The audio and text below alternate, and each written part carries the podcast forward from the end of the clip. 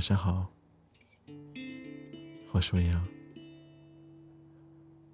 那么今天晚上我们要讲的晚安故事，名字叫做《你那么忙，一定很焦虑吧》。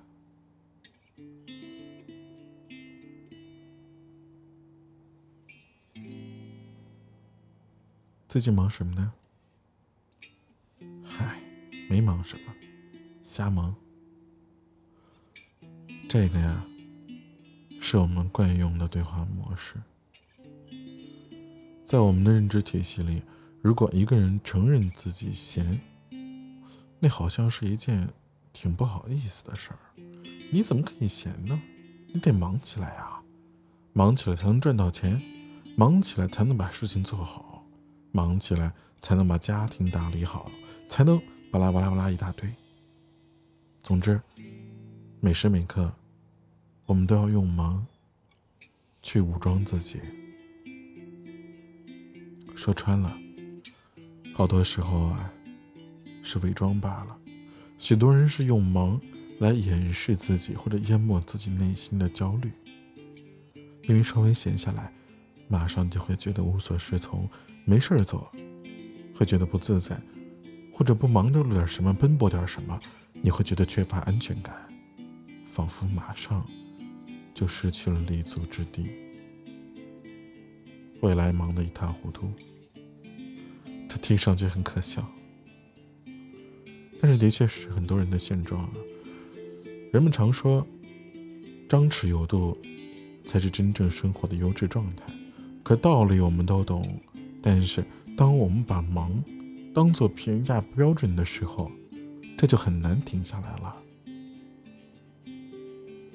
我们曾经采访过一个女演员，当时二十多岁的她说，她们内心最焦虑、最恐惧的就是不断有新人涌现，所以自己接的戏很多，不停的拍戏，不停的想提升自己，想把脚跟站稳，所以一年到头。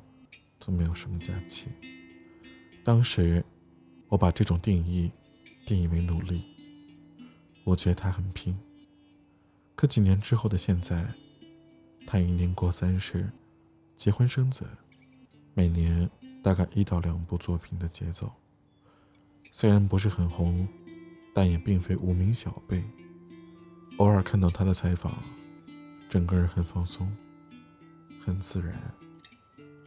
非常美，而另一个跟她同龄的女演员却一直都保持着很忙碌的状态，十年如一日的拍古装剧啊，每年好几部作品，不是很红，但也不差，只是每次出现在屏幕前，都憔悴的让人心疼。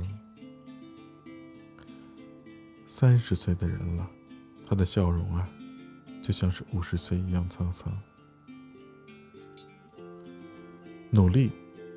那是没有错的，忙碌也没有错，但穿上了焦虑的红舞鞋，这停不下来了，就成了一个魔咒了。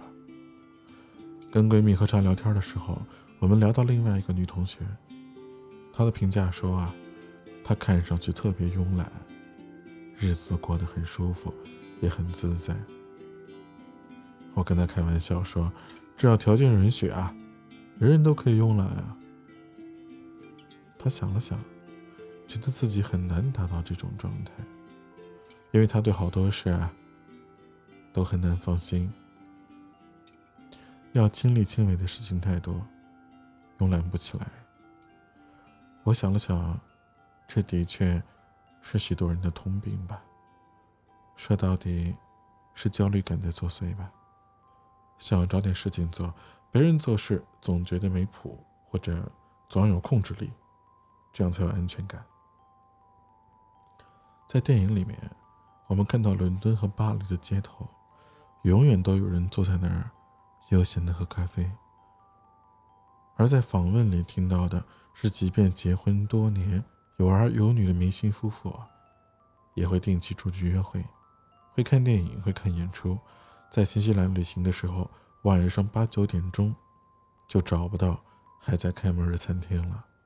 而周末很多店也会停业，据说公共假期更是如此，大街小巷萧条又慵懒，人们都回到家里去团聚过节了。这慵懒啊，本就是一件简单的事儿。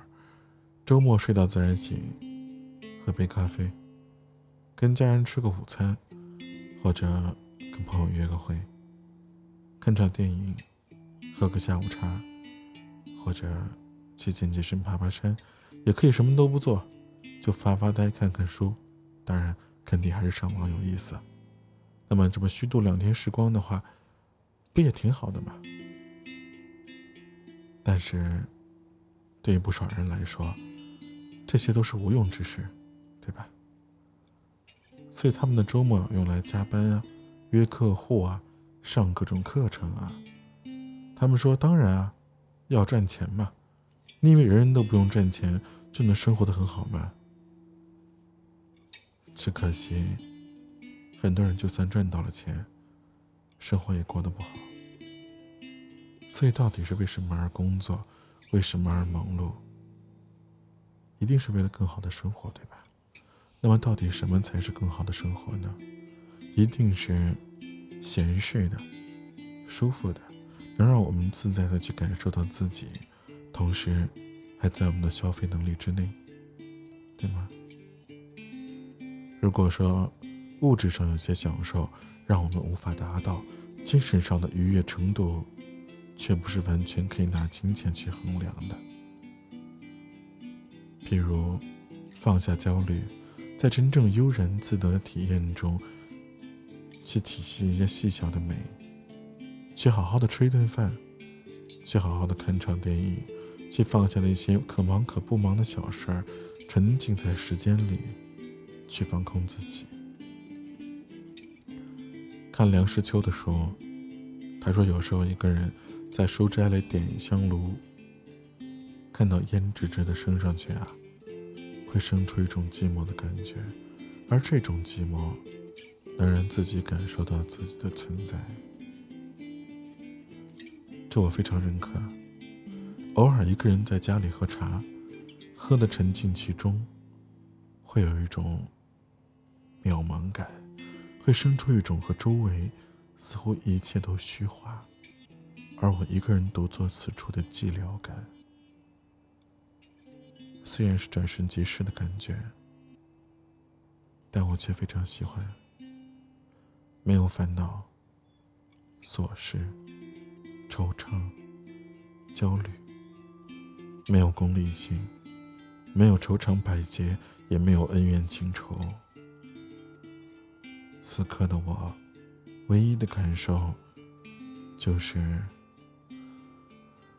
啊，我竟然是存在的。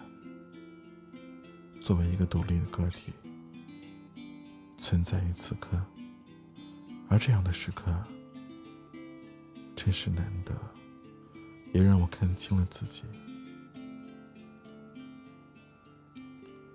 世界很大，我们很小，人生很长，时光很短。太忙的人容易浮躁。也容易投奔到焦虑的怀抱里。